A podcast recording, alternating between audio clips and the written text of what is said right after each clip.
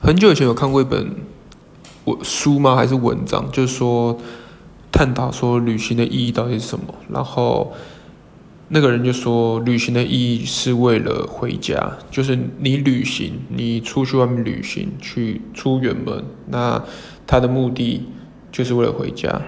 那其实我还没有想通或是参透说，为什么旅行的意义是回家？对，是。会，比如说你去了某个地方玩，然后才了解说，哦，自己家里多好嘛。我不知道是不是这个原因，还是说，呃，因为旅行会让你想家。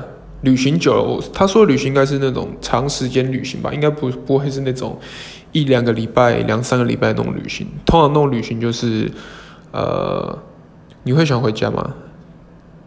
还是你会玩得太爽，根本就不想回家这样？